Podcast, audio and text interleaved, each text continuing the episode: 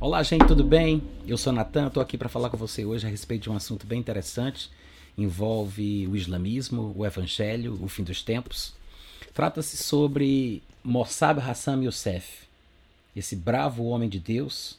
Esse é o livro que ele publicou no ano de 2010. Aliás, foi publicado aqui no Brasil pela Sextante em 2010. Mas uh, Mossab Hassan Youssef é uma grande inspiração, não só para mim, como estudioso das escrituras, da escatologia e do conflito árabe-israelense, mas para qualquer pessoa que queira ter um exemplo de como um cristão verdadeiro deve se comportar. Porque ele é ex-terrorista, filho de um dos principais fundadores do grupo terrorista Hamas, filho do sheik Hassan. Ele entre indas e vindas, acabou se convertendo ao Senhor Jesus, confessou Jesus como Senhor da sua vida, nasceu de novo. Hoje ele é um cristão convicto, é um pregador e ele dá testemunho em todas as oportunidades que ele tem.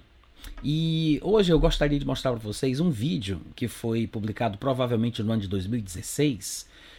É, é o vídeo de um pequeno trecho onde ele aparece na convenção anual do jornal Jerusalem Post e ele foi convidado para ser um dos oradores. Ele dá uma, uma palavra curta, de aproximadamente 20 minutos, e nesse breve testemunho, nessa breve palestra que ele dá, ele consegue ser sucinto, objetivo, verdadeiro e bastante elucidativo em relação aos perigos que a sociedade ocidental, não somente a nação de Israel, mas o mundo como um todo, os países livres, correm por causa da ameaça do Islã.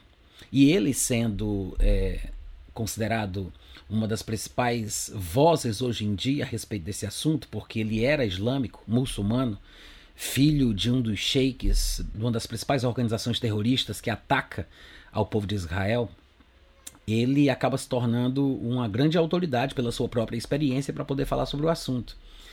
E eu acho impactante o testemunho dele, não somente por causa do livro, das coisas que ele conta, mas pela sua forma de encarar a vida, pela sua forma de dar a cara a tapa e de ser corajoso, de demonstrar aquilo que ele pensa a respeito das convicções que ele tem. E a gente só consegue entender a profundidade das palavras dele quando a gente entende a realidade do conflito que há entre o povo árabe e o povo israelita. Eu sei que nós ocidentais chamamos de povo palestino contra o povo israelita. Mas é, isso é uma coisa que nós falamos que não é muito usada pelo próprio povo de Israel. Lá, comumente, os que nós chamaríamos de palestinos são considerados ou chamados de árabes. Ainda que exista aí alguma questão técnica em relação à etnia do povo, não vem ao caso. Eu só estou aqui dizendo como é que as coisas realmente são. Mas a verdade é que nessa convenção anual do Jerusalem Post, ele deu essa palestra que é fora do normal. Eu me emocionei várias vezes ao assistir ele falando da sua experiência, das suas convicções, e eu gostaria de compartilhar com alguns de vocês. Ele, obviamente, não fala inglês como a sua língua materna, mas ele aprendeu inglês, inclusive ele vai falar sobre isso aí no vídeo que a gente vai ver aqui. E eu gostaria de tentar traduzir esse pequeno trecho, é, são apenas 20 minutos, onde ele conta um pouco da sua história, com, conta um pouco da sua experiência e serve de exemplo e de referência para o mundo inteiro a respeito daquilo que Deus tem feito no Oriente Médio, tem feito entre o povo muçulmano e aquilo que Deus tem feito e vai fazer através da nação de Israel. Se você é um daqueles que luta contra o povo judeu e se você critica os israelitas e você considera que a nação de Israel, a, a, a atual nação de Israel é na verdade usada por Satanás, porque o sionismo é uma coisa diabólica e tem toda uma teoria da conspiração por trás, se você ainda não compreendeu o que a Bíblia testemunha a respeito do assunto, e se você não entendeu ainda que os escritores do Novo Testamento são aquilo que nós chamaríamos de sionistas, eu queria que você observasse pelo testemunho vivo e real da experiência de Mossab Hassan Youssef aquilo que ele tem para dizer sobre esse assunto. Vamos assistir juntos e eu vou tentar traduzir, tá bom?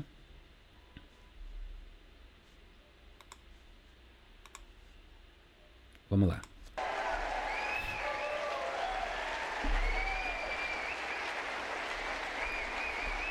Thank you. Thank you very much. Obrigado a todos, muito wow. obrigado. Great Uau! Energy. Quanta energia! Muito obrigado por terem me convidado. Uh, great, uh, é um grande privilégio uh, Post, Está nesta conferência anual do jornal Jerusalém Post. A primeira vez que eu tomei conhecimento a respeito desse jornal foi na prisão há 20 anos atrás. 20 First, I wanted to learn English, Inicialmente eu queria estudar e aprender inglês. uh, E foi por isso que eu comecei a ler o jornal Jerusalem But Post. Mas à medida que o tempo passou, se tornou a minha janela em direção ao mundo judeu e em direção ao mundo ocidental também. 16 months 16 in Israeli meses nas prisões de Israel, lendo quase todos os dias. Então eu tenho alguma conexão com o jornal Jerusalem Post de alguma forma.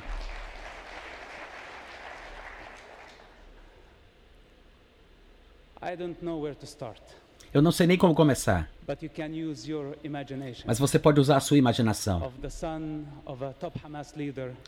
O filho de um dos líderes do Hamas, de um dos principais líderes do grupo Hamas, And what in the world is he doing at the Jerusalem Post annual conference? e o que é que esse homem está fazendo aqui numa conferência anual do jornal Jerusalem Post. They gave me a tag. I don't Eles me deram- Eles me deram um crachá, mas eu não estou usando ela agora, mas they estava escrito o filho do Hamas. E eu passei por toda a segurança aí nos bastidores.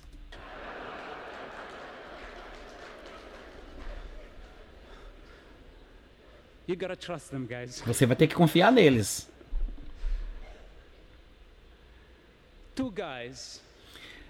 Dois homens estavam trabalhando no topo de um prédio muito alto. Um era judeu e o outro era um árabe. O judeu abriu a sua marmita e havia uma comida lá chamada shawarma. E ele disse. Chega de shawarma. Se amanhã meu sanduíche for shawarma de myself." novo, eu vou pular daqui de cima e me matar. E o palestino, o árabe, a- abriu a sua marmita e era falafel, outra comida que tem lá. "No E ele disse. Não quero mais falafel. Se myself." amanhã for falafel, eu vou pular e vou me matar também. É isso. No próximo dia, o judeu abriu a sua marmita, viu seu sanduíche e era shawarma, jogou, correu e pulou. Se matou. O palestino abriu e era falafel e ele ficou muito furioso. E ele disse: Eu já disse que chega de falafel. Ele jogou aquilo fora e pulou e se matou também. E no funeral deles, a mulher do judeu "What's estava chorando e disse: Eu não sei qual é o problema dele. Se ele tivesse me something else." dito, eu teria mudado por outra coisa. A mulher do árabe estava chorando "I também de forma amarga e disse: Eu não what's sei qual é o seu problem." problema, não sei qual é o problema dele. Ele mesmo faz os seus sanduíches.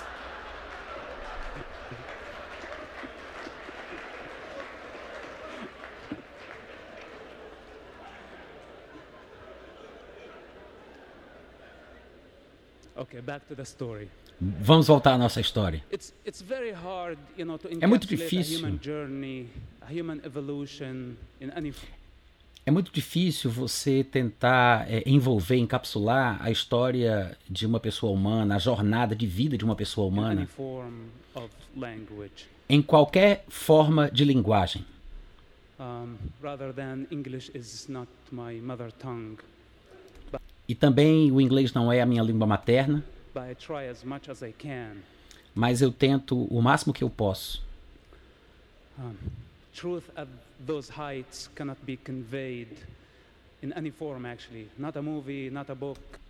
E estas questões elas não conseguem ser transmitidas de forma é, real, nem mesmo pelo livro, pelo filme, por um documentário, book, not a speech. Nem pelas palestras. Não podemos nos reduzir a palavras que não podem é, defender ou definir a si mesmas. Eu sei que tem pessoas que vão pegar essa palavra, essa palestra que eu estou dando aqui, vão pegar algumas palavras e tirá-las do contexto and serve maybe some Palestinian agenda. eventually. E vão utilizar isso para algum tipo de agenda palestina, muito provavelmente. É assim que as coisas funcionam. As pessoas não veem as coisas pelo que elas são, mas eu tenho certeza que alguns de vocês, pelo menos, entenderão a minha história, o meu background. Num determinado momento da minha vida, eu fui pago pelo governo israelense, pelo governo dos Estados Unidos, pela autoridade palestina e pela organização do Hamas. Eu estava trabalhando. Para todos esses caras aí ao mesmo tempo. Então hoje, se eu falo alguma coisa, eu falo pela autoridade da minha própria experiência. Não é pelos livros que eu li, não é uma experiência de segunda mão. Que veio de outra pessoa. Eu não represento governos ou políticos, eu represento a mim mesmo. Eu sou um indivíduo, eu não sou uma organização. E eu nem gosto de tomar lados, porque eu não pertenço a nações, eu não pertenço à multidão, ao povão. Eu transcendi isso há muito tempo atrás. Mas a nação de, dos judeus. É muito querida para mim. Nations E quando eu vejo outras nações lutando contra o povo judeu, isso me machuca. Porque num determinado ponto, eu pensei que o povo judeu era o inimigo da humanidade. Eu pensei que eles eram os inimigos do meu povo, do meu povo, do povo palestino. Até que eu tive a experiência do que realmente é a nação judaica. Através, através do serviço de inteligência e através da experiência do exemplo real, democrático, num mar de, de trevas, num mar sombrio, de escuridão, a única luz no, no Oriente Médio. E eu me pergunto, Como as pessoas aqui no mundo livre pensam que eles são livres, né? E como é que eles do mundo livre se unem para lutar contra Israel? Atacando Israel, isolando Israel. Toda essa hipocrisia desse povo. E é claro que a hipocrisia ela vem juntamente com a filosofia do politicamente correto, porque são a mesma coisa. São duas faces da mesma moeda.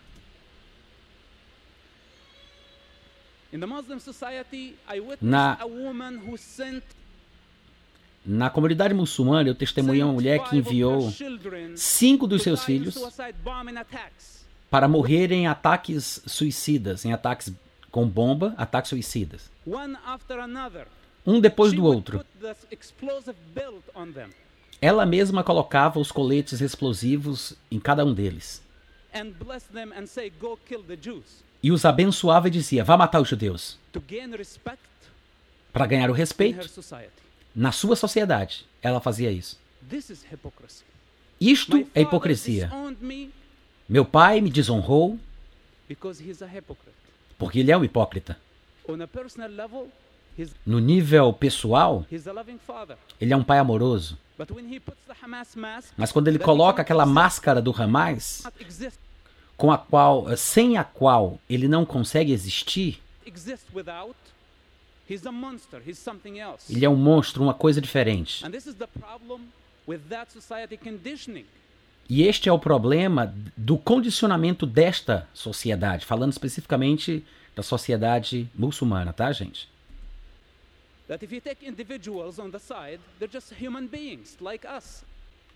Se você pegar os indivíduos por um lado, eles são apenas seres humanos, assim como nós. Any of us could have Qualquer or um de nós. Se fôssemos trazidos para aquele mesmo ambiente onde eles cresceram, nós também poderíamos ter sido condicionados da mesma forma.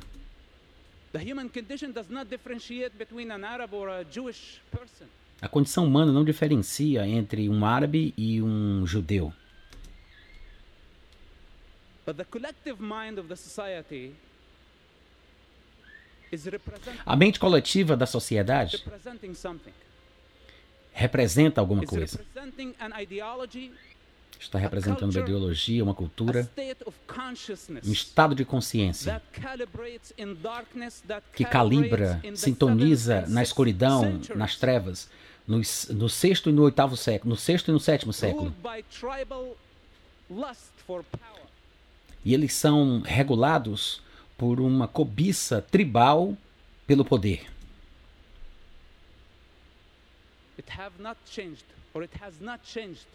E não há mudança, não teve mudança. Isso não mudou. Maomé.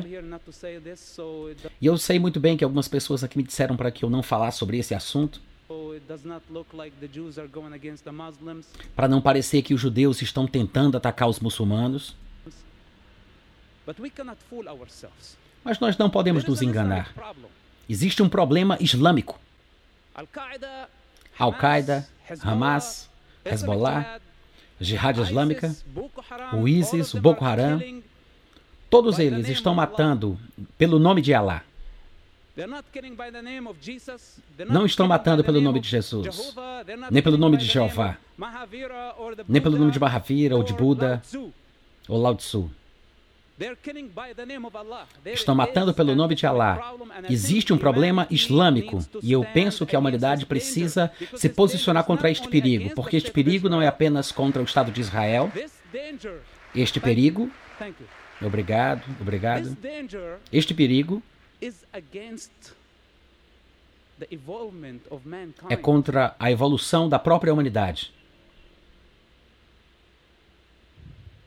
Political correctness. A filosofia do politicamente correto. Eu não sei se tem qualquer repórter da CNN ou representante deles aqui.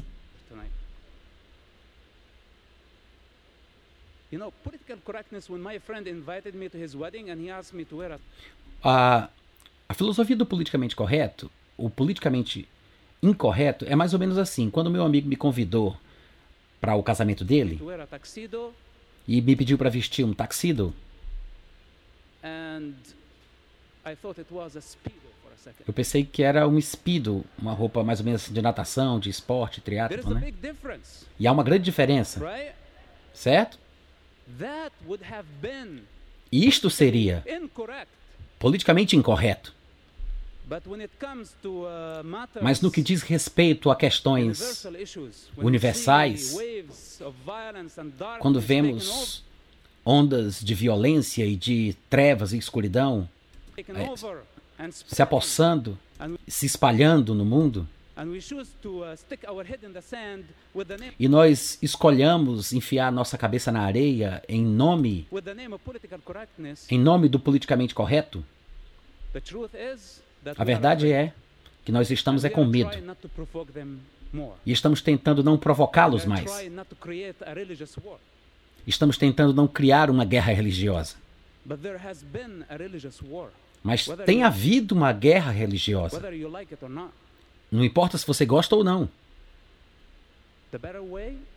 A melhor forma é encarar isso, crescer e encarar com coragem. É isso que eu tenho para dizer. O problema, o problema não é o indivíduo. Não somos contra o povo muçulmano. Eu não poderia ser contra minha mãe, meu pai, meu povo. São apenas pessoas. E tem idiotas em qualquer lugar do mundo, em qualquer nação. Mas eu estou falando da consciência coletiva das nações, da- das regiões. E essa consciência cósmica, humanity. toda a humanidade. O povo muçulmano tem um problema. E o problema deles está no seu sistema de crença. Eles têm que encarar isso. E nós temos que encorajá-los a lutar o bom combate, assim como eu fiz. Se eu fui capaz, você sabe disso. Eu tinha, eu tinha privilégios como filho de um dos principais líderes do Hamas. Eu tinha alguma coisa para perder. Mas o muçulmano comum não tem muita coisa para perder. Eles estão vivendo na escuridão, na miséria. Se eles deixarem, se eles deixarem o islamismo, essa sociedade, essa, essa escuridão, vai ser melhor para eles. Quando eu deixei, abandonei, eu não, eu não estava deixando a miséria. Eu deixei privilégios. Deixei posições, eu era pago, eu era protegido. Todo mundo queria que eu estivesse ainda usando a máscara. I am a living example. Eu sou um exemplo vivo. E eu continuarei sendo. Um desafio a todo aquele que vive no mundo muçulmano, que este é o momento para crescer, para destruir as paredes e transcender o condicionamento da sociedade. Esta é a única forma. Mas se dissermos para eles, não, o Islã é a religião da paz, nós estaremos apenas criando o clímax perfeito para terrorismo crescer mais. Vou dizer de outra forma. O nosso problema não é com os indivíduos, o nosso problema é com o seu sistema de fé. Que a humanidade e o mundo livre precisam se unir. Em, é, embora tenha sido muito tarde, assim como o mundo se uniu contra o nazismo, hoje o povo livre precisa se unir contra o Islã, contra o islamismo, não contra os muçulmanos, não contra o povo muçulmano. O Islã em si mesmo como um sistema de fé. Quando o presidente do mundo livre fica em pé e diz, quando o presidente do mundo livre diz que, o- que o Islã é a religião da paz,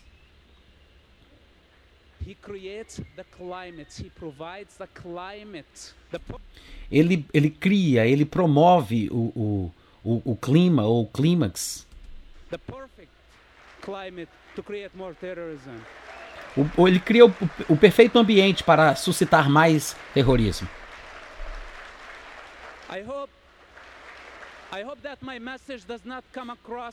Eu espero que a minha mensagem, eu não quero criar mais caos, mas não existe nenhuma outra forma. Eu gostaria até de poder ser mais gentil, tratando sobre esse assunto. Mas eu já vi morte. Eu vim do inferno e é muito sombrio.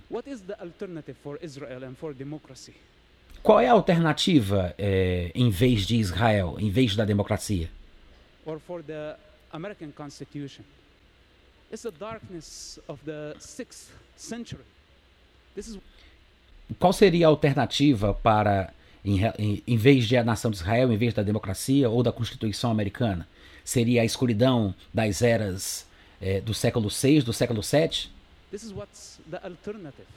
esta a alternativa que existe. Eu não creio- Eu não acredito que exista qualquer outra alternativa, incluindo a Constituição americana, que possa resolver o condicionamento humano.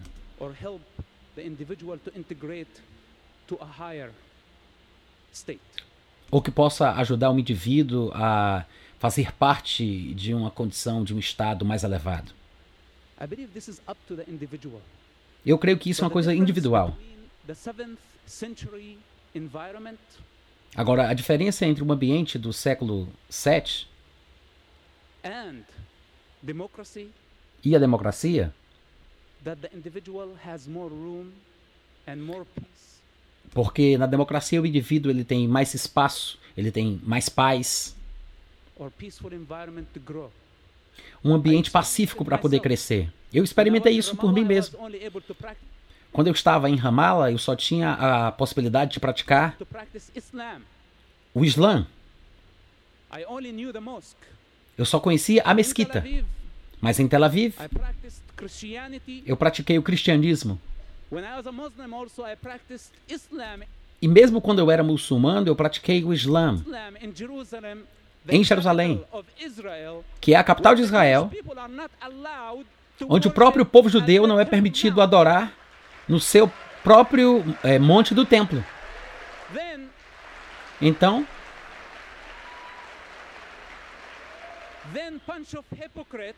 Então um bando de hipócritas vem comparar Israel com o regime eh, xenofóbico ou racista do sul da África. Como é que você pode comparar? Se a capital do uh, povo, do, do povo judeu, o próprio governo israelense não está permitindo que the judeus adorem livremente na sua capital, no seu lugar mais santo. Por causa de- desta mensagem do politicamente correto, para não ofender os muçulmanos. kind of. E, e dar aos muçulmanos esse tipo de liberdade que eles têm. Como é que nós podemos comparar estas duas questões? In Tel Aviv, I was able to practice Em. Tel Aviv, eu pude praticar yoga, pude praticar o cristianismo.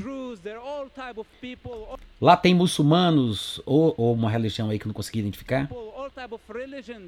Todo tipo de religião.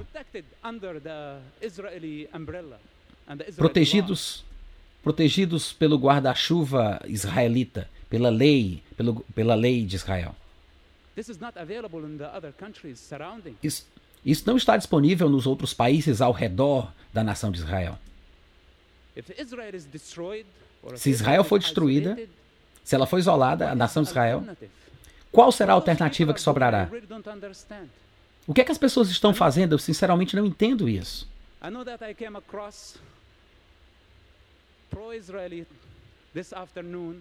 Eu sei que nessa tarde, nesse meu discurso, eu acabei me tornando bastante pró-israelense, pró-israelita, mas isso para mim é um privilégio. Por que não? Eu amo Israel, eu amo aquilo que Israel defende,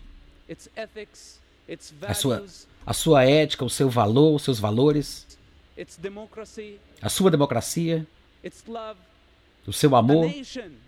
Uma-. Uma nação que foi capaz de vencer o Holocausto.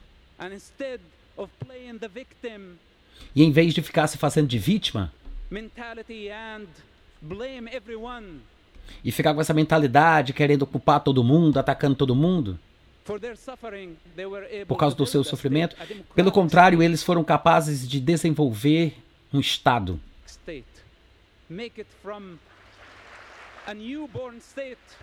Um Estado novo, Um novo Estado. And completely developed state in less than 25 years. um Estado avançado, bem desenvolvido em menos que 25 anos. This is a great example. Este é um grande exemplo. Has been a pleasure. Tem sido um prazer. Eu aprecio o amor da nação judaica em todos os cantos do mundo. Eu não, eu não me importo com aquilo que eles me rotulam, da forma que eles me tratam ou me chamam. Mais uma vez, eu quero dizer que eu falo aquilo que eu falo pela autoridade da minha experiência. Se eles têm alguma coisa para dizer, eles podem dizer bem na minha cara. Se eles tiverem a coragem, o que eu duvido muito. Eu gostaria de concluir com outra piada, uma anedota.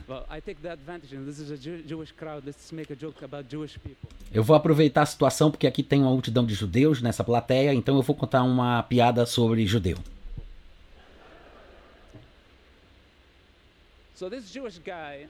Então esse judeu, havia um judeu e um muçulmano. O primeiro cara caiu de um penhasco e a.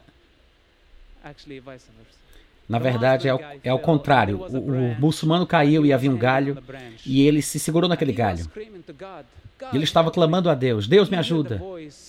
E ele ouviu uma voz vindo das nuvens e disse: Filho, solta, apenas solta, confia em mim. E ele soltou.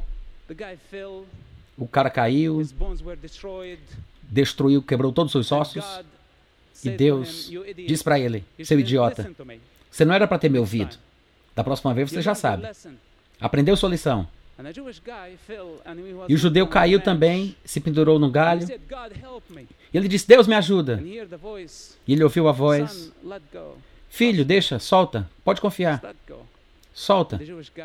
Aí o judeu olhou para cima e disse: Socorro! Tem mais alguém aí em cima, por favor? Talvez isso nos ajude a entender a diferença. Deus abençoe, Deus abençoe Israel. Obrigado muito. Muito obrigado.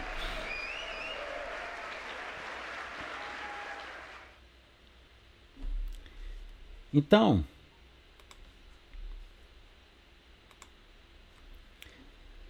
Então, gente, é isso. Mossab Hassan Youssef, um grande testemunho para o Evangelho sobre perdão, sobre amor, sobre posicionamento, sobre verdade. Para para pensar sobre isso.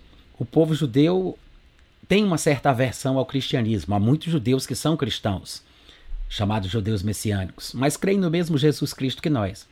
E mesmo assim, a grande maioria do povo judeu tem aversão ao cristianismo.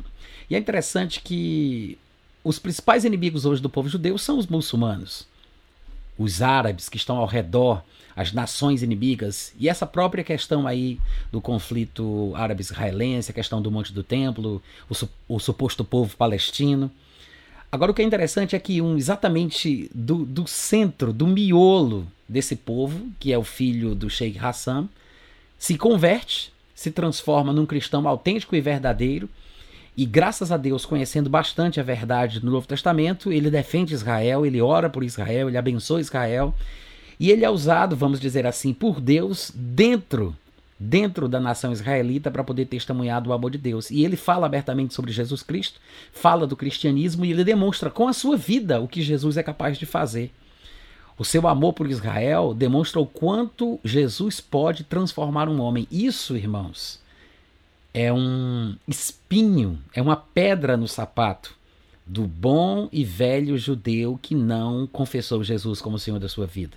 Porque é como Jesus disse a Paulo: dura coisa é para ti recalcitrares contra os agrilhões. Quando Paulo via Estevão sendo apedrejado e em vez de ele praguejar, é, é, xingar de volta e atacar, como fazem alguns religiosos de hoje em dia, ele levantava os olhos aos céus e dizia: Deus, perdoa-lhes, não lhes impute este pecado. E essas palavras é, penetraram profundamente no coração de Paulo. Isso quer dizer o seguinte: que da mesma forma hoje, quando Mossab Hassan Youssef testemunha sobre Jesus Cristo e mostra pela sua vida a transformação que o Evangelho causou nele, isso mostra a todo judeu que existe alguma coisa verdadeira no Evangelho de Jesus Cristo e que eles deveriam ser mais humildes para ouvir o que pessoas como Mossab têm para dizer. Então eu acho que isso é um, é um grande testemunho para nós, é um grande exemplo que sirva de referência para os cristãos, porque eu sei que tem muita gente até hoje em dia, mesmo sendo crente, que não compreende a importância de orar por Israel, de abençoar o povo judeu. E ainda que eles possam ser considerados como nossos inimigos por nos atacarem, que eles não sejam nossos inimigos porque nós os atacamos. Eu sei que ao longo da história do cristianismo nós temos tido maus exemplos, maus testemunhos de cristãos, até mesmo lideranças conceituadas dentro do cristianismo que perseguiram o povo judeu. Mas esse é o grande erro. Paulo falaria lá em Romanos capítulo 11 que Deus não desistiu do seu povo, falando especificamente do povo judeu. Se você tiver dúvidas, Basta que você leia Romanos 11 e você vai perceber o palavreado usado por Paulo. E ele diz que podem, que os judeus até podem ser considerados como inimigos por causa do evangelho, mas eles são amados por Deus por causa dos patriarcas. Tudo pertence à nação judaica, as alianças, as bênçãos, a glória, e nós fomos inseridos e somos participantes dessa bênção. Então, Paulo está dizendo em Romanos 11 que podem ser chamados de inimigos, dependendo do contexto da situação, mas ao mesmo tempo também, em outra realidade, eles são considerados como amados de Deus. Então, são inimigos amados. São inimigos porque nos perseguem, porque são contra nós, mas são amados porque Deus os escolheu para uma tarefa de abençoar o mundo. E por mais que, como nação, eles tenham falhado nisso ao longo dos dos anos, ao longo das épocas, nós sabemos que quase todos os escritores do Novo Testamento foram judeus. Jesus é judeu, porque está vivo, sentado à direita de Deus Pai, hoje, lá no terceiro céu. Então, irmãos, quando Jesus Cristo voltar, ele vai voltar para Israel. O seu reino no mundo inteiro, por mil anos, vai ser a partir de Jerusalém. E não se deixe enganar por qualquer outro tipo de pregação supostamente cristã e evangélica que diga o contrário. Não pense que a nação de Israel é uma nação qualquer, que o povo judeu é um povo qualquer e que Deus não faz mais diferenciação entre uma coisa e outra. Isso não é verdade. Deus tem um plano, Deus tem um cronograma e tudo há de se cumprir de acordo com aquilo que foi estabelecido. Abençoe o povo judeu, abençoe a nação de Israel, ore por eles, porque eles precisam muito do seu amor, da sua misericórdia, da sua compaixão. Que Deus abençoe a todos, um grande abraço, Berritraúde.